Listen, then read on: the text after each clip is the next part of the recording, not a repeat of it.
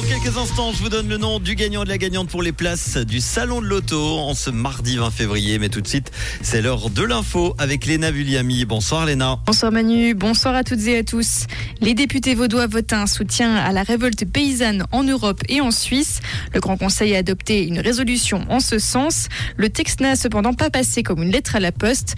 L'une de ses exigences portant sur moins d'écologie absurde a mis le feu aux poudres.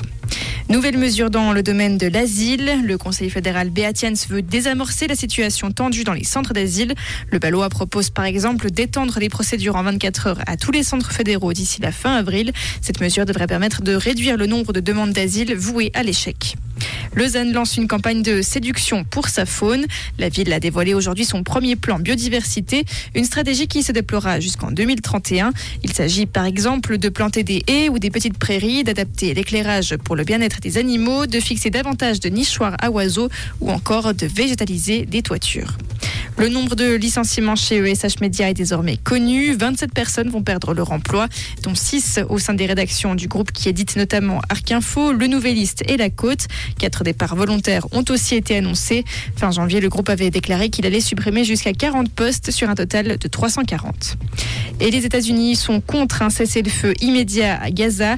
Ils ont mis leur veto à un projet du Conseil de sécurité de l'ONU. C'est le troisième veto des États-Unis depuis le début de la guerre entre le rallié israélien et le Hamas. Merci beaucoup Léna, on te retrouve demain pour l'info. Euh, ça sera demain matin, en tout cas dès 6h30, avec Tom sur Rouge.